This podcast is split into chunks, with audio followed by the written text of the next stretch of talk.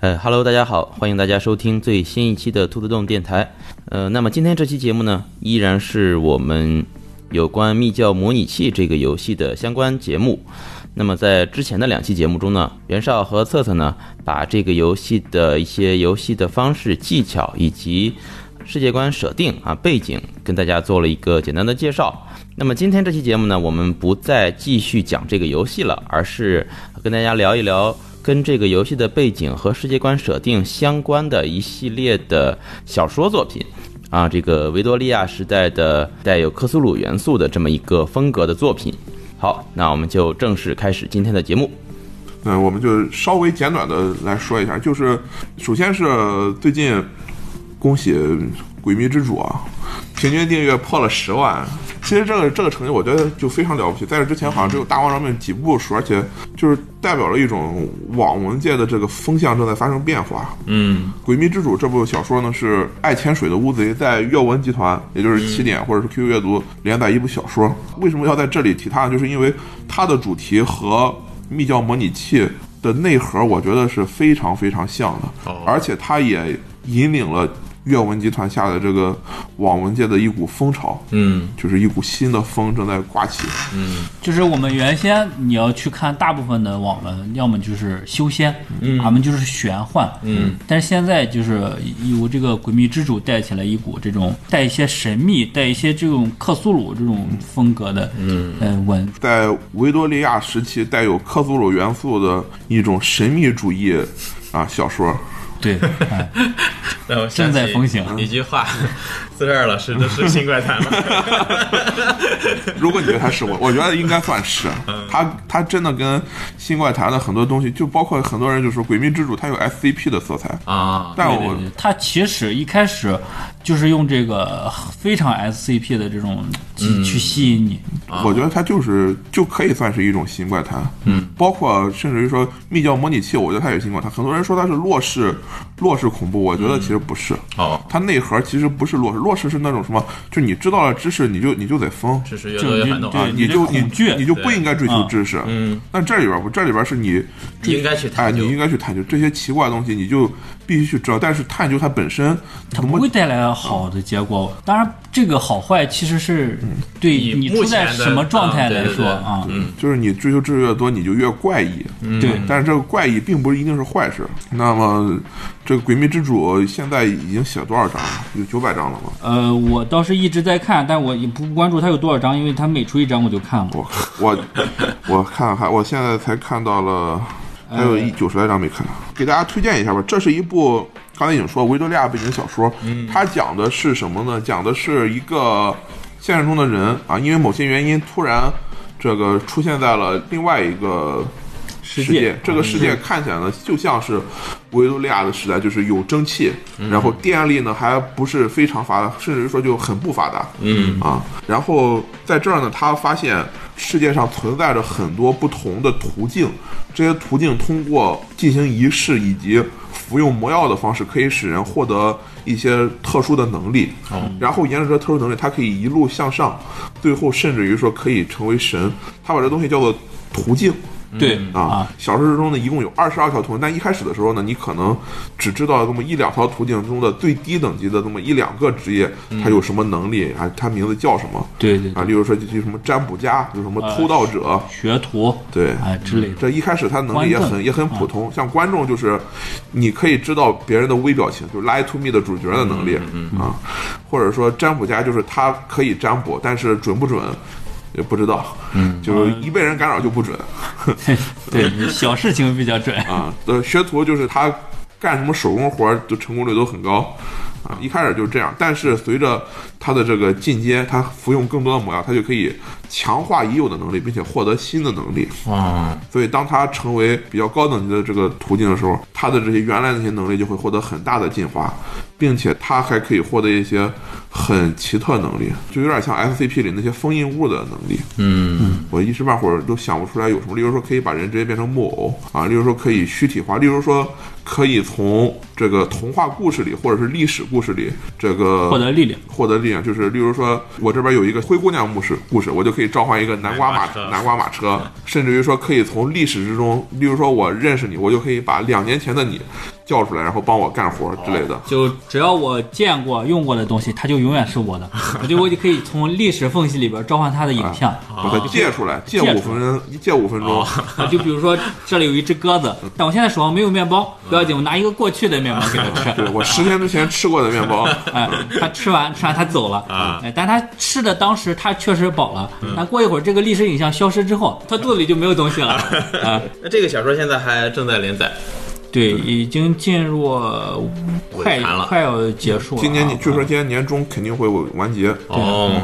然后这部《诡秘之主》呢，就引动了一股风潮，可以说叫克苏鲁风潮。因为每当人提它的时候，就说啊，这是一部克苏鲁风格的小说，嗯导致现在起点上很多都挂着克苏鲁名号打上的，克苏其鲁的实标这签个儿，诡秘的它的这个克苏鲁还是克味儿不 浓。克味儿有，嗯，比较浓。你你前期不太浓，但到后期的时候，他会说一些这个，就我这涉及到一个剧透哈，因为他把所有的二十二条途径，就是最低是九、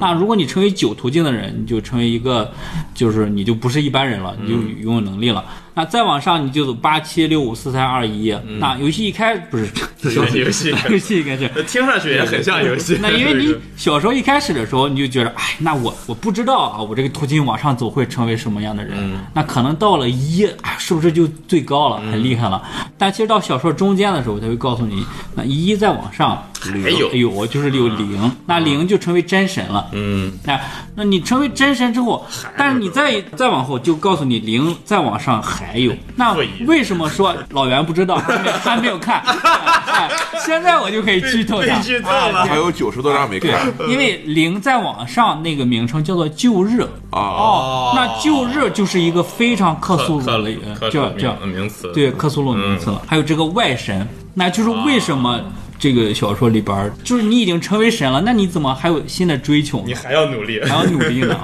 就是成为旧日。那你成为旧日的动力是什么呢？就是抵抗我啊们这个星星外边其他的旧日。抵抵抗外神。外是 那这这是一个太大的剧透了，我们就我建议你剪，你把 你把这一段儿就就给它加上，说你要想完整的得到这个小说的体验，你就中间这段你不要 听，或者或那你者刚才说说的，袁绍刚才一脸懵逼，啊，没看到， 爽，哎呀爽，我无所谓，我对剧透抗性比较强。对，就是从这方面来说，他克系这个风还是比嗯较重啊那的。我一开始感觉它其实偏向新冠糖，就是没有多大坑儿，只有一点儿就是你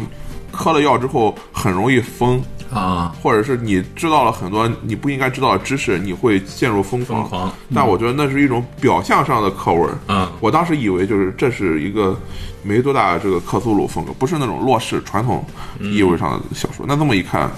嗯还哎有点儿，比较比较克，然后他又带火了一批别的小说。这些小说我最近看了两三部，但是我觉得比较好的还真就是那个什么《炼金手记》。呃，雷金手机算是也是雷金手机跟这个密教模拟器有较大的关联嗯啊，在密教模拟器里面初始你会得到一个非常重要的一个地点，叫莫兰书店嗯啊，你会通到通过这个书店获得很多知识，每次嗯去花一块钱买一本书。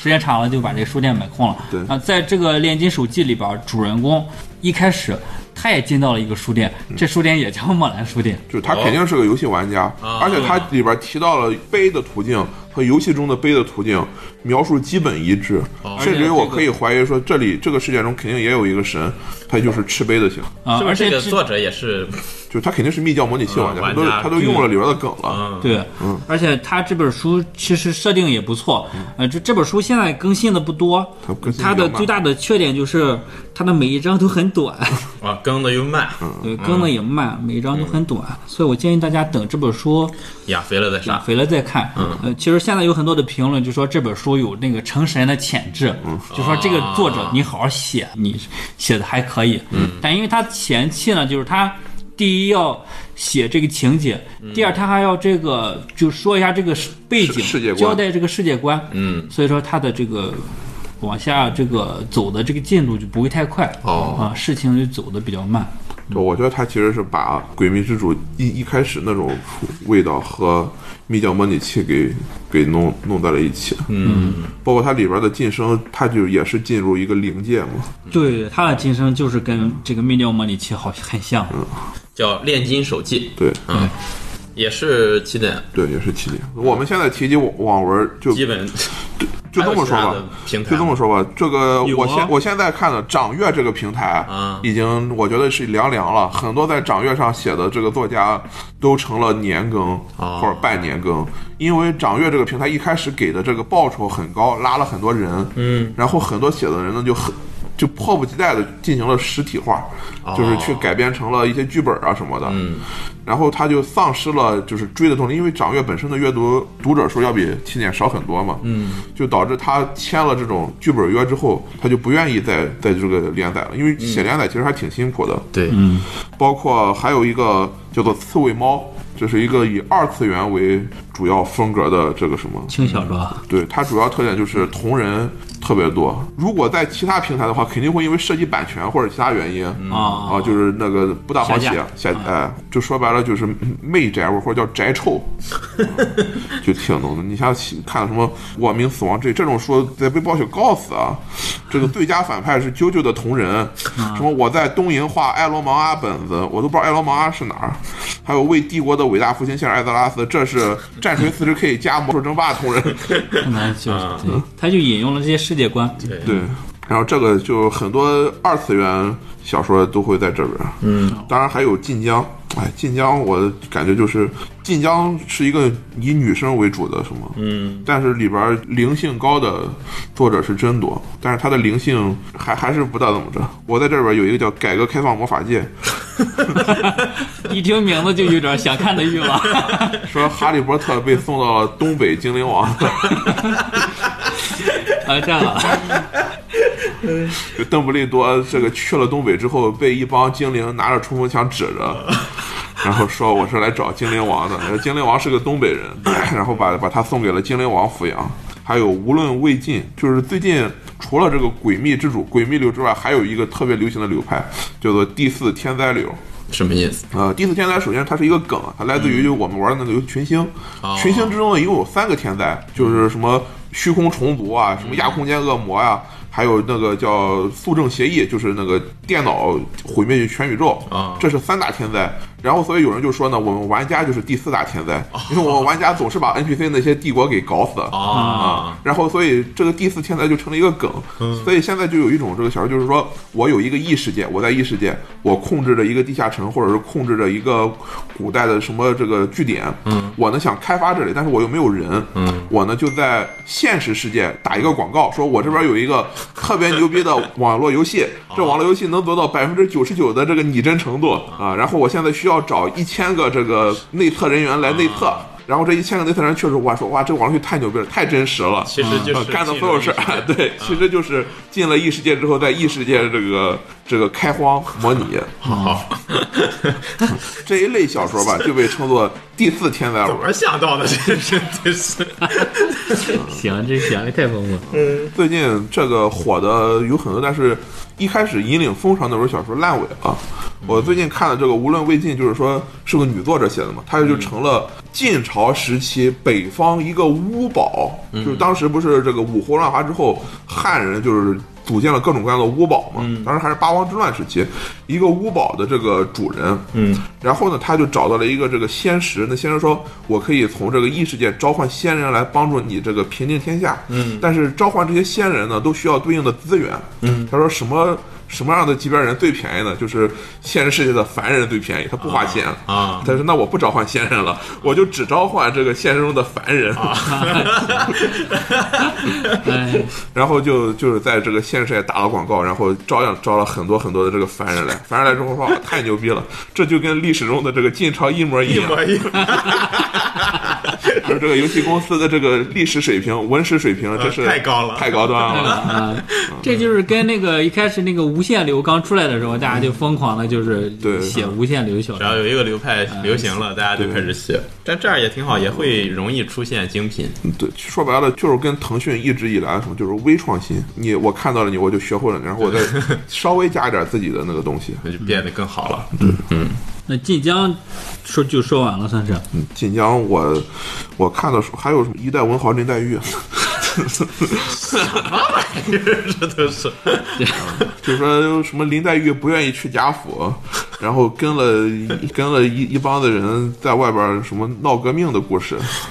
还有林黛林黛玉你风全想雪啥？风风雪山神庙。行，这个我 听着就不想看 了。这个女作者她就是我，我感觉她跟男频小说还是有挺大区别的。其中一个区别就是女作者特别爱放这个防盗章，就男频你看基本上看不着，就说我一开始放的是假的。啊太哎麻烦了，你像男作者都这么直接了，直男放完事儿了就，对吧？对，那女作者她就是防盗章，基本上就是就是一个必修功课。所以你看到更新了，那你先别着急，哎也也不能看，你 得等一段时间。嗯，然后女作者，我觉得就她在很多地方会比，确实是比较敏感，尤其是涉及这个性别问题的时候。啊，你说的内容啊，把对内内容这种，一旦涉及性别，他就会挺敏感的。就是男作者的话，你完全感受不到，也有可能是因为就是因为感受不到，所以他就是一种我们都不知道的一种歧视。嗯，是的，有可能，就真正的歧视是你你都不知道你歧视了别人。还有可能就是男性读者在看的时候和女性读者看的时候可能感觉不一样。那最近除了这几本小说，有没有其他推荐的？你有吗？你先说吧。我能推荐一本，嗯叫《我师兄实在太稳健》。哎，我跟你说啊，这本小说我看 了，但是我觉得他是怎么着？啊我师兄实在太什么？太太稳太稳健了，他是跟那个稳超稳健勇者还是叫什么？慎重勇者啊，慎重勇者哦，这个他是跟了他的风，过分对慎重因嗯为什么呢？因为我就我师兄实在太稳健了，他本身不是慎重勇者那个那个风，那个嗯对风不格是慎重勇者是什么？我现在已经九十九级了，但是我必须升到九百九十九级才能出门儿。对哦我要在新手村练到九百九十九级才行。对，我师兄实在太稳健了，他实际上是一个嗯就反是他是这样，就是我现在已经九百九十九级了，嗯但我只让你知道我其实是九十九级。啊哎，，那别人啊扮猪吃虎对，那就是扮猪吃虎。那别还人是录传统啊，对， 他其爽实嗯是一个传统的凡人流。啊，但是他就是用了“慎重”这个词儿呢，就导致很多人在推荐的时候就说他跟哦“稳健”这个词儿就是什么“稳”字诀儿嘛，对他会用很多分身，然后什么一旦有人死了，就立刻招几个分身，然后有的分身要这个打纸钱，有的分身要念往生咒，有的分身要念金刚咒，对就是佛教、道教他。他不愿沾任何一点因果果嗯啊，对，但是你想想，就是在我们凡人修仙传那个时期，就这种这个当面装弱、背后打阴棍的这个套路就已经很流行了。嗯是，就是他发展的到极端了，算是。对，嗯，相就当是于这是啊个套路是中国不是也不是中国吧，就是文学嗯上传统的一个比较传统的套路。所以最后发现它就是一个凡人流，只不过因为这个慎重勇者出名了之后，这个稳健师兄跟了一下风，导致哦他一开始得到的这个流量比较多。凡人流本身还是有一定市场的，对，本身作者的这个文笔写的还算是可以、哦啊，他这个文呢写的比较有一些搞笑的点，嗯，然后就挺能让人追下去的，嗯啊，因为那天就是我我实在无聊了，已经这 个其他小说也都追完了，也那个因为这个疫情期间啊，养成了晚睡的习 惯，我说再看一章呗，就就找了一下，在这个什么推荐榜啊这个之类找了一下，发现这本书在各个榜单名次都很靠前，哦就是它流量挺大的。嗯，那行打开看一看吧，就跟这个《深重勇者》差不多。就没想到啊，没 想到，就一点嗯看完多了一点多看了这本书，四点多还没 睡呢，哦差点整个通宵啊。那你还挺能看。但我看到几百章之后，我就觉得啊，这本书追的时候还行，但是你放下之后，你不会再把它拿起来不。是怎么现在试看都得到几百章 才能算试看是他了？对啊他现在写的也没有太多，嗯但是总体他来说就是。它本身是一个洪荒流哈。对，因为那个嗯前期就是写的非常就是引人嗯啊你你会一直想知道后边发生我了什九么。百九十九级，结果装成九级去去干这些事情。嗯，但是他本身和慎重真的扯不上关系，他还是说我看到好处我就要上，嗯，只不过我有九百九十九级，我下十级的副本，这十级副本里的这个装备我也要全虚。哦他其实是这么一种人，他不是跟慎重勇者那样，我只有九级，所以我就不出门了。啊，那跟我玩游戏差不多啊对我可以 看看。那袁绍推荐什么？赛博英雄传我之前说了，嗯，这本书呢还没有看，没有看啊加到书架里边，嗯没有《赛看。博英雄传》这本书，我觉得它只适合一部分人，因为它是走进修仙那个作者。嗯，就如果你看走进修仙觉得挺有意思，你看它就挺有意思。它实际上是用什么把武学用用赛博朋克那种那种一体，就是你想，如果在赛博世界里，武者战斗会是什么样？你你肯定不是跟现在这样，因为现代人你打一拳就有一拳的伤害。那赛博世界里，只要你不打到脑子，你打其他任何部位，就只有这个行动上的受损，你不会受到真正的伤害。啊，就是说你腿断了，那你就蹦着也行；就是说你手断，那你就少一只手呗，你不会受伤，对或者不因为你会有是机致器命人伤。对啊，你你的最关键是你的核心，对，啊然后他就提到这个赛博之中，什么武学最重要？就是内功。什么是内功呢？就是黑客技术。就是编程，啊对，黑客技术。所以说，他说练武不练功，到老一场空。为什么呢？因为如果你不会内功，不会黑客技术的话，你的电子眼捕捉到的这个光信号是别人黑黑客之后给模你拟布出来置的，啊假的你听到的信号也是别人布置的，甚至说你的记忆都有可能被篡改。这个里边我就可以剧透，里边有一个叫做绿林道或者绿林道。这个绿林道怎么拉人呢？就是这波强盗，他们看一个人有武学天赋，就是他这个生物脑啊有一定的资质之后，就会强行要求那个人入伙，接着呢就给他灌输大量的虚假记忆，这些虚假记忆全部都是这个绿林道已绿林经好早汉 就爱。设定好的，对，什么杀人啊，一块杀人，一块吃肉，一块这个爽的这就个是记忆。咱们早就是兄弟了， 对哎，然后这个人呢，他灌输了那么一通虚假记忆之后呢，他就只能在绿林道上混混了，嗯因为他的整个行事模式已经被自己的记忆给扭转了。嗯他就觉得哇，杀人真是太爽了，什么这个打家劫舍真是太爽了。嗯，他就没法这个再过正常人的生活了，就只能这个上梁山入伙 了。当然，他背后很多一开始看有点像那个战斗天使阿丽塔，或者像这楚梦，啊，但是这本书也才写了嗯，因为是四新十书章，新书啊嘛，就是太新了啊，只有四十 章，就是一开始是一个小孩儿拿了一个只剩一半儿的脑袋，说啊，我有爸爸了。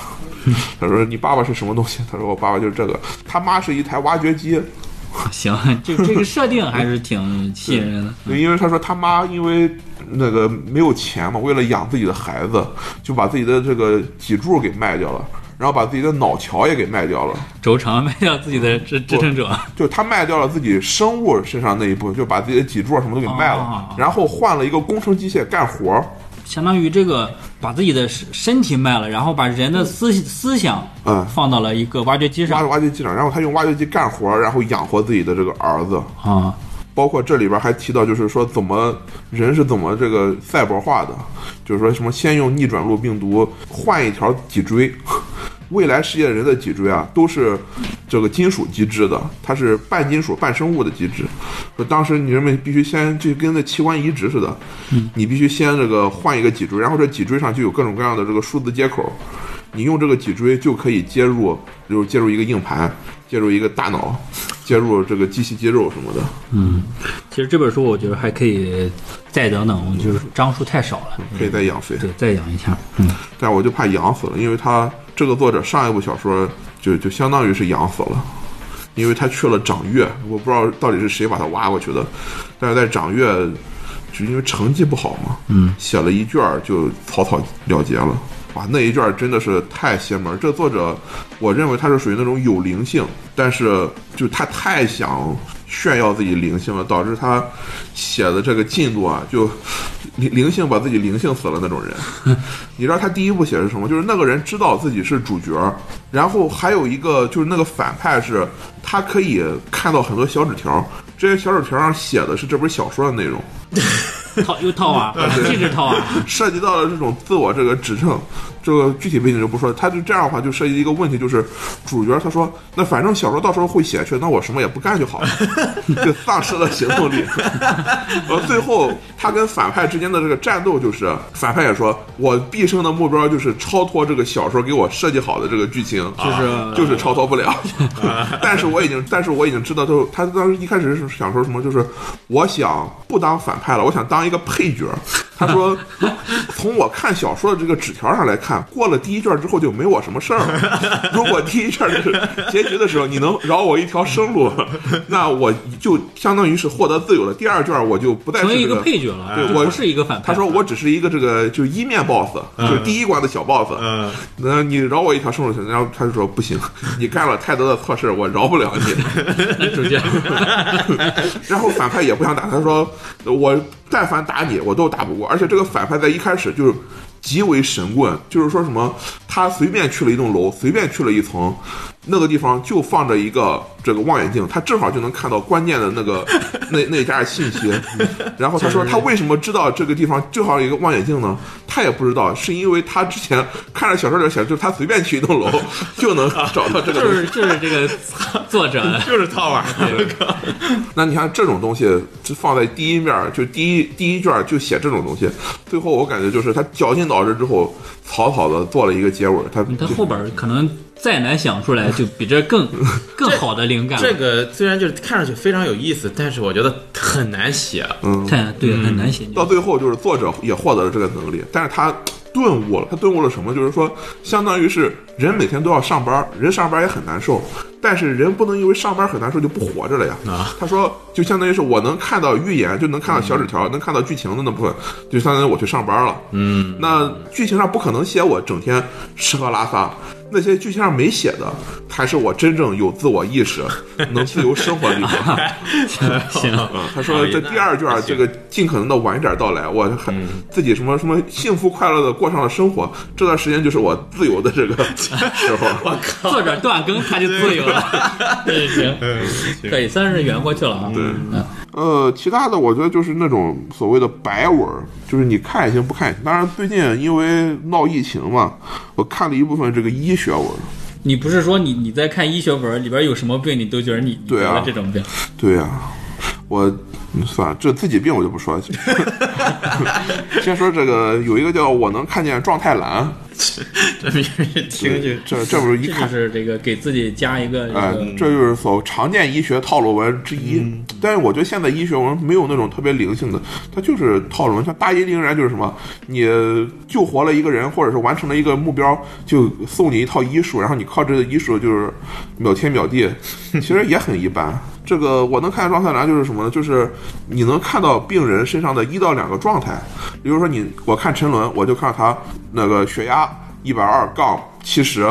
心率呃九十八，就能看到几，但是他只能看到几条，他要通过有限的状态去推测这个人得了什么病。他这也不是太厉害，他就省去了一个别人做 CT 的时间。呃，对，但是他往往能看到，就是因为他是一个急救科大夫嘛，就这个病人拉过来之后，那一般就是做常规检查，例如说这个摔伤了，那赶紧做头部 CT 看看有没有脑脑部出血、啊但是他往往就能看到，哎，这个病人他某某项指标高。我举一个例子吧，里边有一个小姑娘，呃，进了医院。她一开始是怀疑那个人是中毒，小姑娘是中毒，因为这小姑娘看起来还挺胖的，就她怀疑是因为受不了这种校园霸凌，偷偷吃减肥药，导致自减肥药中毒了。哦，但是后来怎么查查不出来，再后来他就发现一些这个指标之后呢，他就看来指标，然后去猜测，最后发现他不是中毒，也不是吃减肥药，也不是其他原因，他是因为他小就是养了一个狗，这个狗身上有那个钩形虫，哦，这钩形虫进了它的脑部之后呢，就是有一个这个寄生虫囊泡嘛，这个囊泡正好在它的脑垂体上，导致它的脑垂体受到压迫之后过度分泌激素，而过度分泌激素这件事会导致什么呢？会导致你的免疫免疫系统不工作，就是激素会抑制你的免疫系统嘛，嗯，糖皮质激素这件事情就导致它产生了一系列激素症状，就是长得肥胖，其实是它激素引起的，嗯，而这件事情正好又保住他的命，为什么呢？因为脑部寄生虫如果是免疫系统一直在杀伤的话，相当于那边就会出现一个这个就是那种脓肿那个空洞，嗯，但是正好是因为它这个激素抑制了免疫系统，导致它大脑部没有免疫这个杀伤，啊，就是他的大脑就没有被受到损哦但伤。是这个寄生虫本身还是在这个生长的，嗯，在生长一定程度之后，导致它体内激素过度分泌，导致它这个出现了是叫什么库欣综合症，就是激素过度分泌的这种症状，所以才进了医院。那最后他去治的话，就是把寄生虫取出来，然后抑制这个激素的这个分泌，但是它也不能太快的抑制，因为太快抑制的话，免疫系统一上来，这个跟寄生虫一杀，整个脑部就成了一个这个冻豆腐了。嗯嗯，人说就是类似于什么，就是豪斯医生。嗯，就是我能看出来你有几个症状，然后我用这几个症状去倒推你得了什么病。嗯，所以他本身也有自己的问题，他自己的问题就是为了追求这个文学上就是那种可读性，就只能不停的找那种稀奇古怪的病。啊，那最后对作者自己就吐槽哇，这我在这儿待了一周，见识的这个罕见 病比这个老医生待十年见的都多。嗯最后还有一个什么日本专门做罕见病的医药公司，就非要给他投钱，然后说哇，你看这个医生，这个医生他看出来多少罕见病。柯南 有的地 方当然，他其中也提到了一件事，事，就是说很多罕见病并不是真的罕见，而是因为就是没往那边想，就它真实的这个发生数是比你多，但是大部分都在一开始的治疗之中被当成了别的疾病，然后呢，这个然人后死了，哎没治好，然后没治好，一般也不会说我要求尸检，必须得出一个准确结果，反正就没治好就死了呗，嗯，然后就被当当做一个别的疾病，就就这么盖棺定论了，嗯导致这个罕见病看起来就很少，它实际上真实的发病率可能没有你想象中那么少，是可能比如说十万人中有二十多人，咱临有一千万人，按理说应该有两千两千多个这种罕见病病人，但真正暴露出来可能就几十个。嗯这个第一序列你看了吗？第一序列我没看，肘子的就是《大王饶命》的作大王者，饶命的作者嘛，就是因为他是上一个大神，就是他是凭一本书就成为了一个非常大的一大神剑。封神。我认为就是拘定过十万，至少代表你正版读者就得有几十万了，加上盗版读者很可能几百万人。就虽然他的稿费可能拿的不多，但是他这个如果那个动画化或者是这个真人化的话，还是挺有希望的。其实最近就很明显一个感觉，就是我看这个有的作者，他就是给自己过去说打广告嘛，就说我的上一本书大概有这个只有几千字的这个封禁，大家可以放心看；我的前一本书有几百字的这个封禁，大家就不要看了，这前后都连不起来了。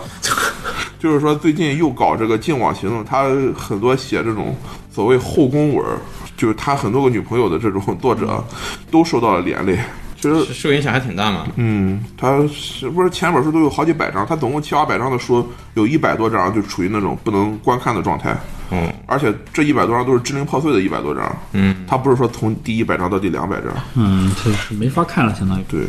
就我觉得这就是阅文跟跟日本动漫的一个区别。我昨天还在想，就是日本动漫为什么到现在就是成了这样，很大一部分原因就是这个分级制度形同虚设。嗯，就是他弄这些这个这种这个擦边球似的，还有什么软色情类的这种东西，你嗯，不可最近不是有一个那个叫一届什么那个有一个番，嗯就是呃风俗鉴赏啊叫什么？呃哦，我好像看了，嗯 就是五百岁的精灵跟五十岁的什么人，到底谁算老？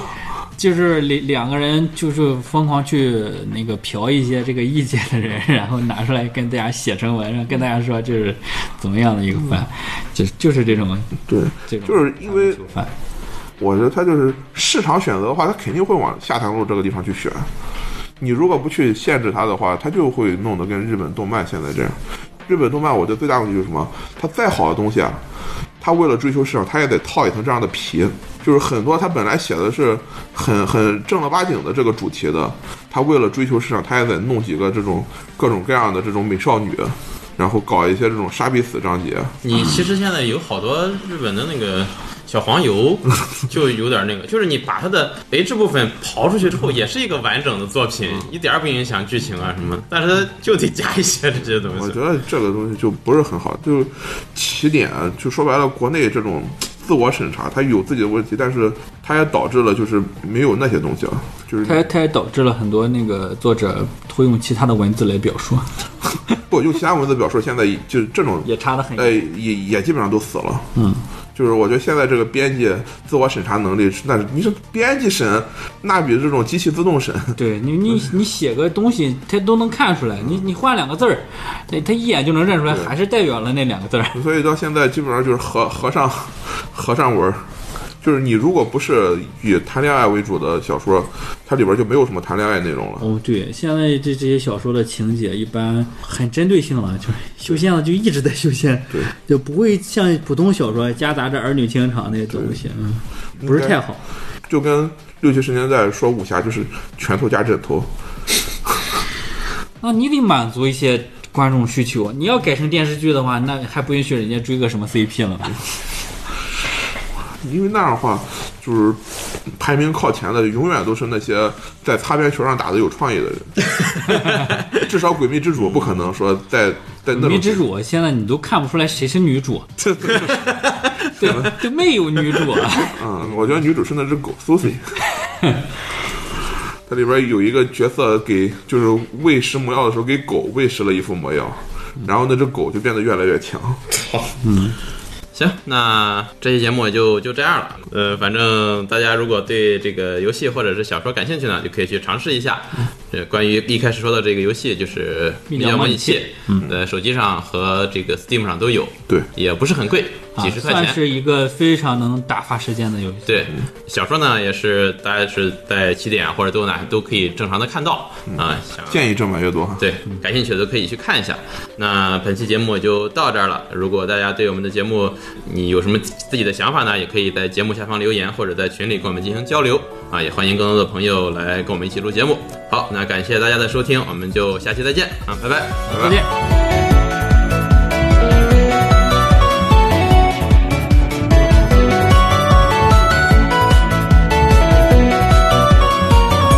风帆早挂好，整齐集整装添燃料。幸福是金榜，